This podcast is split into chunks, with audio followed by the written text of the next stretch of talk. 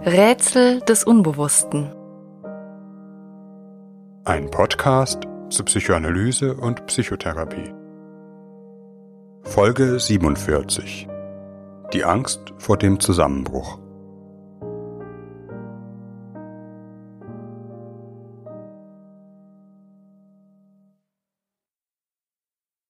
Die meisten von uns, besonders in den jüngeren Generationen, sind es gewohnt, in gesellschaftlich stabilen Verhältnissen zu leben. Wir schließen Bausparverträge oder Versicherungen ab, die bis an unser Lebensende gelten, machen Pläne für unsere berufliche Entwicklung oder die unserer Kinder und noch unserer Enkel, weil wir den Glauben haben, die gesellschaftlichen Rahmenbedingungen werden auch noch in Jahrzehnten gegeben sein. Die empfundene Stabilität kann in dem quälenden Gefühl von Unveränderlichkeit Ausdruck finden, als wäre die Zukunft mit dem immer gleichen Bestehenden vermauert. Etwas, das vermeintlich immer da ist, kann sich aber auch schnell so anfühlen, als wäre es gar nicht da. Dies kann zu der Wahrnehmung verleiten, es gäbe gar keine sozialen Strukturen, in denen unser individuelles Leben eingebettet ist frei nach dem Verdikt Margaret Thatchers There is no such thing as society. Als wäre die soziale Umgebung nicht ein kompliziertes Gebilde, ein Haus, in dem es tragende Wände und Säulen gibt, an denen permanent gearbeitet werden muss, damit sie nicht verfallen, sondern ein offener Raum, in dem man alles wegreißen kann, was den eigenen Interessen hinderlich ist, oder in den man schrankenlos hineinbauen kann für dessen Erhalt man aber sonst keine weitere Verantwortung trägt. Vielleicht werden die letzten Jahrzehnte einmal als eine Zeit gelten, in der man von der törichten Illusion besessen war, alles, Gesellschaft, Natur, zuletzt man selbst, sei ein nach Belieben dehnbarer Raum oder unerschöpflicher Rohstoff. Psychologisch gewendet könnte man sagen, wie ein Kind das die elterliche Umgebung für beliebig belastbar hält, eine Wahrnehmung vom anderen höchstens in Form von geschwisterlichen Konkurrenten hat, die man wegstoßen muss, bei dem aber insgesamt noch kaum Gespür für die eigene Verantwortung an dem Zusammenleben entwickelt ist. Es ist eigentlich nicht verwunderlich, dass eine solche Haltung, wenn sie gar zum Ideal einer Gesellschaft erhoben wird, auf allen Seiten viel Leid produzieren muss und in ihrer äußersten Konsequenz letztlich in die Katastrophe führen muss. Allein in dem Abbau und Ausplündern der Natur, der sozialen Welt und des eigenen Selbst gibt es vielleicht seit längerem die Ahnung von Grenzen. Erschöpfung, eine Sehnsucht nach Wandel, zu der zugleich der Cerberus jeder Veränderung, die Angst vor dem Zusammenbruch gehört. Dass unsere sozialen Strukturen fragil und vergänglich sind, wie alles, was vom Menschen geschaffen wurde, wird eigentlich nur in Krisen wirklich sichtbar, wie der jetzigen. Wenn die Selbstverständlichkeiten, auf denen unser Alltag und unser ganzer Lebensverlauf gründen, plötzlich wanken. Hier liegt eine Parallele zum psychischen Leben, mit dem wir uns in dieser Folge beschäftigen wollen. Was bedeutet die Angst vor dem Zusammenbruch auf einer psychischen Ebene? Auch hier leben die meisten von uns in einem mehr oder weniger ausgeprägten Gefühl von Stabilität. Zumindest was einige der existenziellen Konstanten des psychischen Lebens angeht. Wir sind morgen noch dieselbe Person, die wir gestern waren. Wir haben ein Ich, ein Zentrum unseres psychischen Erlebens, das sich nicht einfach auflösen kann. Wir können denken und uns mit anderen verständigen. Wir leben in einer Welt, die uns hält, versorgt, in der wir da sein dürfen, gewollt und geliebt sind und nicht blinden Mächten schutzlos ausgeliefert. Und vielleicht noch grundlegender. Wir leben in einer Welt, die einer zeitlichen und kausalen Ordnung folgt. Vorher und nachher, wenn und dann, innen und außen. Und diese Ordnung kann nicht aus den Fugen geraten. Uns etwa eine Fantasie plötzlich als leibhafte äußere Gestalt entgegentreten, die Wirkung einer Ursache vorhergehen, Vergangenheit, Gegenwart und Zukunft in ein wirres Chaos zerfallen. All diese psychischen Konstanten scheinen unveränderlich gegeben, vielleicht so unveränderlich, dass man leicht vergisst, wie mühsam sie einmal erworben werden mussten. Die Faszination, auch das Unheimliche der modernen Physik, etwa der Relativitätstheorie oder Quantenphysik, hat hier vielleicht ihren Ursprung. Sie führt den Beleg, wie wenig unser psychisches Erleben der wie immer auch gearteten physikalischen Realität entspricht. Unser spezifisches Erleben von Raum, Zeit oder Kausalität ist zu einem guten Teil eine psychische Leistung, nicht einfach bloße Wahrnehmung der Wirklichkeit. Es ist eine menschliche Urangst, dass diese Funktionen, psychoanalytisch würde man auch vom Ich bzw. den Ich-Leistungen sprechen, verloren gehen, zusammenbrechen könnten. Man seine Seele verliert. Eine Angst, die sich heute vielleicht eher auf das Verrücktwerden, Demenz, Schizophrenie bezieht. Oder einer anders gearteten Angst, die nicht in Worten sagbar, namenlos ist. Kunst und Kultur, von der schwarzen Romantik bis zum Horrorfilm, haben ihr bereits viele Masken verliehen. Der Psychoanalytiker Donald Winnicott, der in seinem gleichnamigen Aufsatz Die Angst vor dem Zusammenbruch einen Grundlagentext der modernen Psychoanalyse verfasst hat, nennt diese Ängste archaische Seelenqualen. Dazu rechnen etwa ewiges Fallen, das Gefühl, nicht getragen zu sein, haltlos in ein Nichts zu stürzen, das keinen Grund hat, nahe an der Vernichtungsangst, der Auslöschung des Ich, das Stürzen ins Dunkle, aus dem es kein Erwachen gibt. Realitätsverlust. Das Gefühl, nicht mehr unterscheiden zu können zwischen Innen und Außen, Fantasie und Wirklichkeit. Die Realität nicht mehr klar wahrnehmen zu können, derealisiert, hinter einer Glasscheibe zu sein, nicht mehr wissen, was wirklich ist und was nicht, zuletzt wer man selbst ist. Verlust der psychosomatischen Integration. Das Gefühl, die Einheit mit dem eigenen Leib zu verlieren.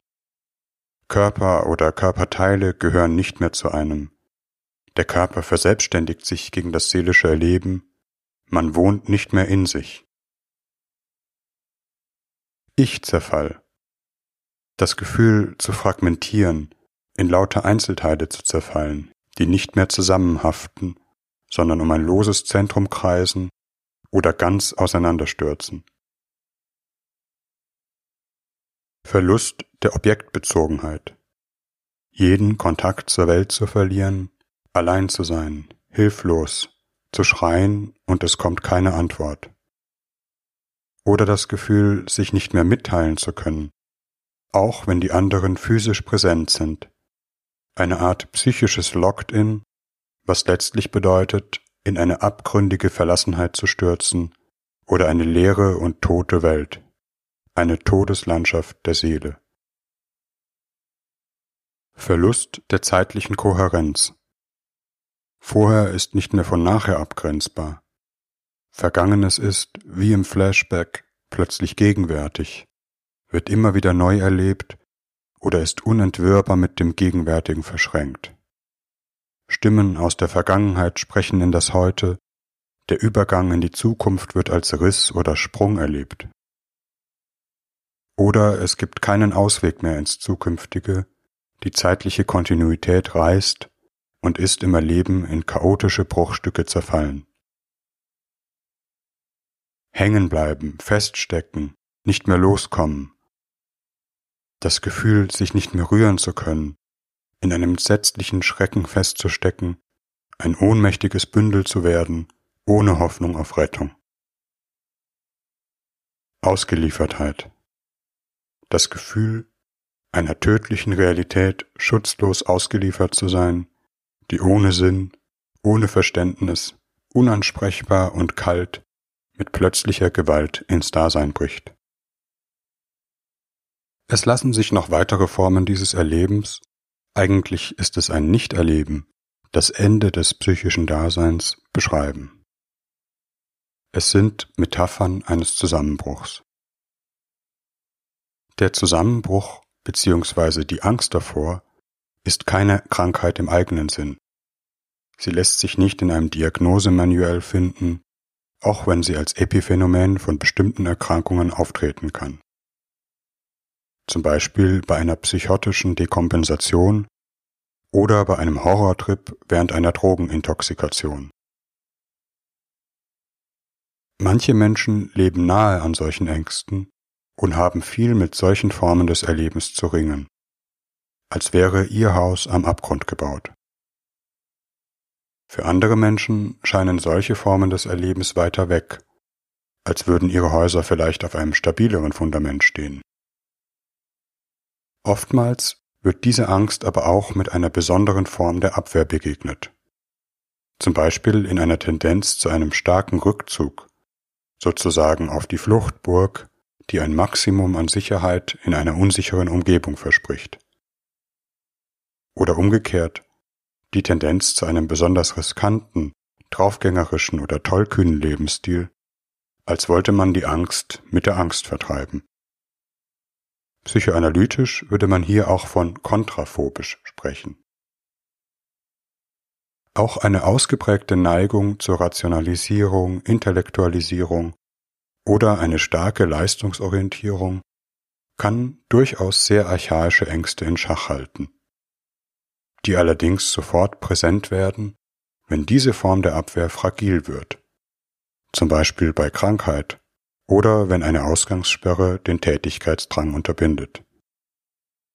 Vielleicht fühlbar in einem schlechteren Schlaf, wirren Träumen oder vermehrten seltsamen Zuständen oder psychosomatischen Symptomen, als würde es, wenn es allzu still wird, im Gebälk der Ich-Struktur ein wenig knirschen.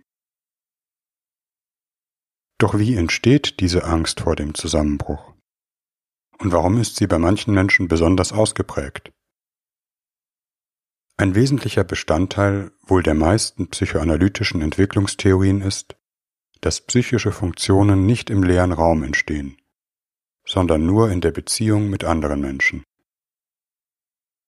Das Gefühl von Konstanz, Getragenheit, Sicherheit ist eine der grundlegenden Empfindungen, die ein Mensch nötig hat, um ohne dauernde Vernichtungsangst durchs Leben zu gehen. Wir leben wie mit einem Schirm oder Ring von Sicherheitsgefühl, der sich um unser Ich legt. Als könnte uns im Grunde nichts passieren, als gäbe es immer jemand oder etwas, das auf uns acht gibt, an den wir uns in der Not wenden können und der uns dann auch wirklich helfen kann. Nur dann können wir uns fallen, treiben lassen müssen nicht andauernd in irgendeiner Weise aufmerksam und auf der Hut sein. Dieses Gefühl entsteht in den frühesten Beziehungen unserer Kindheit. Beginnend in der Allgeborgenheit im Mutterleib, die sich nach der Geburt in einer Geborgenheit in Bindungen fortsetzt. Für einen Säugling ist es in einer bestimmten Entwicklungsphase wichtig, das Gefühl zu haben, seine ganze Umgebung sei ausschließlich auf ihn abgestimmt, für seine Bedürfnisse da. Nahezu jede Regung, jede Not, jedes Gefühl erzeugt bei einem anderen, den Eltern, eine Reaktion, wird verständnisvoll beantwortet. Das Kind hat das Gefühl, als sei seine Umgebung immer da, ohne eigene Grenze und ohne Versagen als wäre die Umwelt eins mit seinem Empfinden, eine Art verlängerter Teil seiner selbst, denn die elterliche Umgebung scheint ja in einem unmittelbaren Zusammenhang mit dem eigenen Empfinden zu stehen. Tatsächlich besteht genau darin ja eine feinfühlige Zuwendung am Anfang des Lebens. Wenn diese fehlt, stürzt das Kind in jene entsetzliche Verlassenheit, die mit den genannten archaischen Seelenqualen einhergeht. Ohne feinfühlige Beziehung ist das Kind nicht nur alleine. Ohne existiert das Kind nicht. Seine psychische Kontinuität wird am Anfang des Lebens durch eine unmittelbare und andauernde Bezogenheit aufrechterhalten. Winnicott nennt diese Phase die primäre Omnipotenz, also das anfängliche Gefühl eines Kindes, alle seine Wünsche und Bedürfnisse in der Wirklichkeit abbilden, seine Umgebung nach seinen Bedürfnissen erschaffen zu können, in diesem Sinne allmächtig zu sein. His Majesty the Baby. Und in einer Schutzzone zu leben, in der es vor allen Gefahren, Übergriffen und Mangel sicher ist. Die Erfahrung von primärer Omnipotenz ist für das Kind essentiell.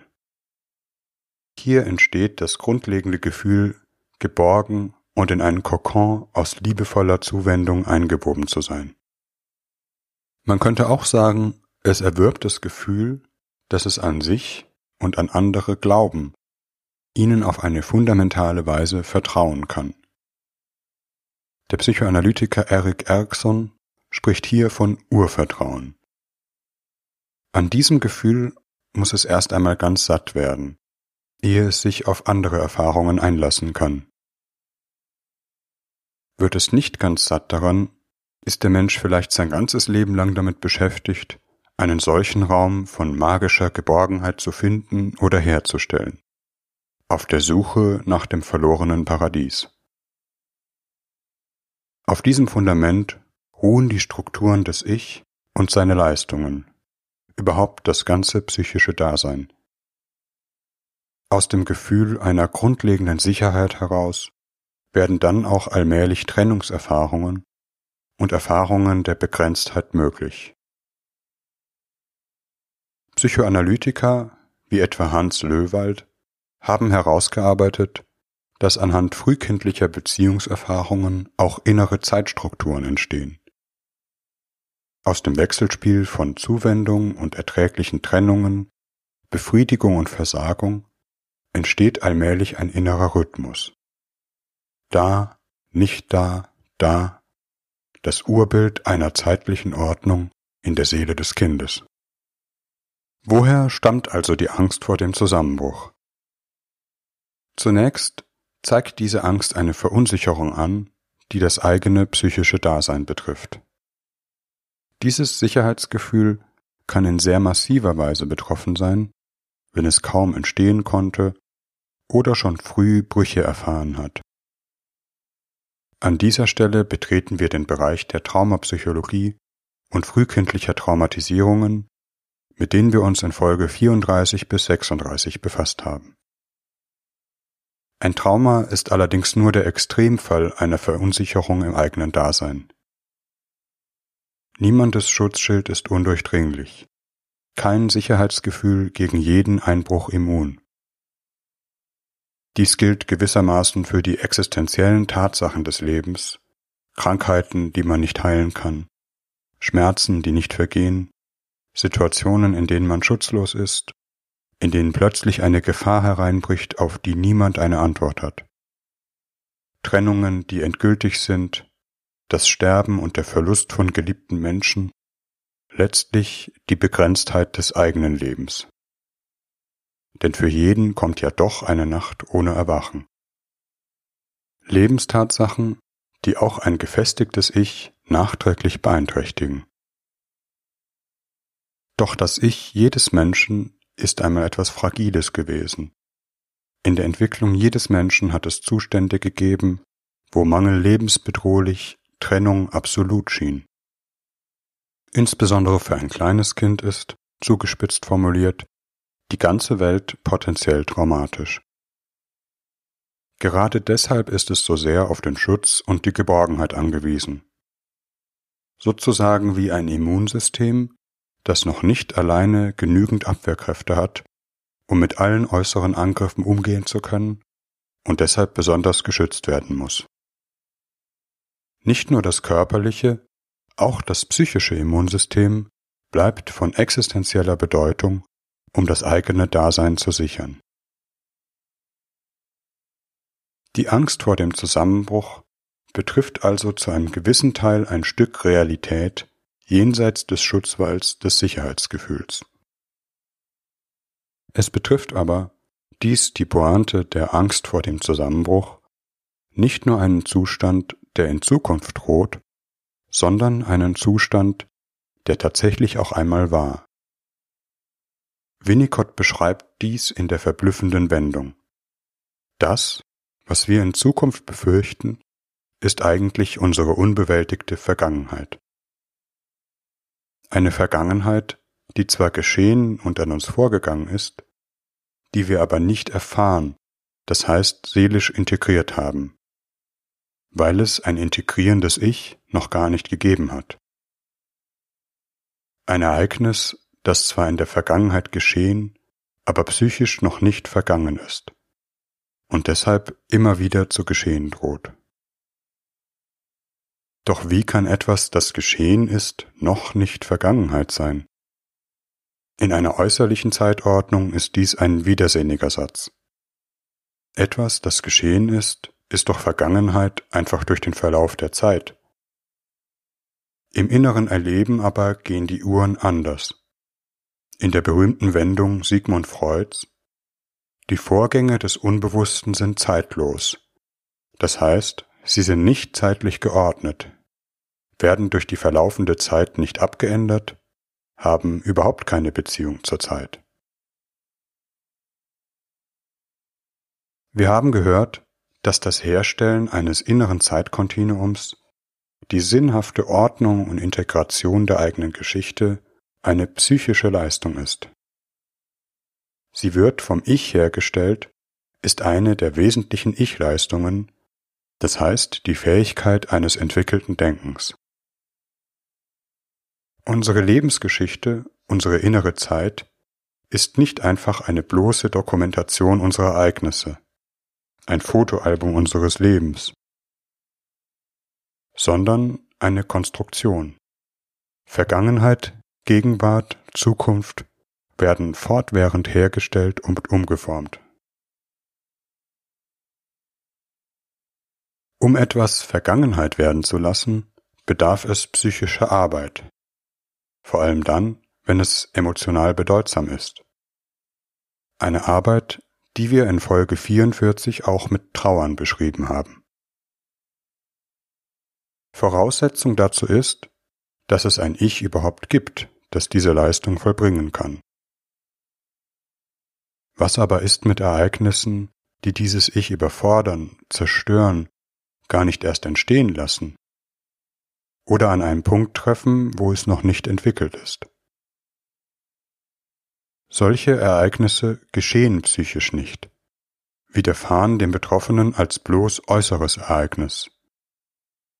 Sie werden nicht Teil der eigenen Lebensgeschichte, allenfalls als eine Art äußerer dokumentarischer Feststellung, bleiben aber vor allem in Körpererfahrungen, assoziativen Fragmenten und desintegrierten Erinnerungssplittern aufbewahrt und dort auch immerzu gegenwärtig als wäre seit dem Ereignis überhaupt keine Zeit vergangen. Psychisch ist es tatsächlich noch nicht geschehen. Für Traumata, die wie gesagt einen Extremfall darstellen, liegt hier auch die Anschlussstelle für sogenannte Trigger. Und wird ein solcher Trigger berührt, wird das Geschehene augenblicklich wahrgenommene Gegenwart. Der Psychoanalytiker Joseph Fernando spricht hierbei von Zero-Prozess, ein Herunterfahren der Koordinations- und Integrationsfunktion des Ich im Zeichen verheerender Erfahrungen, sozusagen ein Shutdown der Seele als äußerster Versuch, das Unerträgliche erträglich zu machen, indem man es psychisch nicht geschehen lässt, das psychische Dasein ausschaltet. Etwas wird erlebt, aber nicht erfahren. Die Symptome, die sich im Zuge solcher Ereignisse ausbilden, sind Epiphänomene eines Nichterfahrens. Als Extremfall wiederum ein psychotischer Bewältigungsversuch, von dem wir bereits in Folge 12 gehört haben. Die Wahnbildung als Rekonstruktionsversuch eines zusammengebrochenen Ich. Spaltungsmechanismen, Dissoziation, Identitätsspaltung, von der wir noch in einer eigenen Folge hören werden, bis hin zu den sogenannten reiferen Bewältigungsweisen wie der Intellektualisierung, Sublimierung, Leistungsorientierung, von der wir am Anfang der Folge gehört haben. Die Angst vor dem Zusammenbruch ist eine besondere Weise, mit Geschehnissen umzugehen, die seelisch nicht integriert werden können. Etwas, das zu schwer ist, um es zu betrauern und damit zu einem Stück seelischer Wirklichkeit, letztlich seelischer Vergangenheit werden zu lassen. Angst richtet sich immer auf etwas Zukünftiges. Der Psychoanalytiker Thomas Ogden spricht von dem Bewältigungsmechanismus einer Verlagerung in die Zukunft. Das, was psychisch nicht geschehen sein darf, was nicht in einem sein darf, liegt vor einem. Denn etwas Vergangenheit werden zu lassen heißt, wie wir in der Folge über Trauer gehört haben, immer ein Stück inkorporieren, in sich aufnehmen, zu einem Teil seiner selbst werden lassen. Als drohende Zukunft ist das Schreckliche aber nicht Teil der eigenen Geschichte und damit des eigenen Selbst. Nicht etwas, das geschehen ist, sondern etwas, das geschehen könnte, dem man aber doch mit allen Mitteln und Vorsichtsmaßnahmen zu begegnen imstande ist. Damit aber, in den Worten Ogdens, ist die Zukunft vom Trauma bewohnt. Die unbewältigte Vergangenheit wird zur gefürchteten Zukunft und schließt damit den offenen Horizont von Möglichkeiten und das Selbst in einen Zirkel ein, aus dem es nicht mehr entfliehen kann.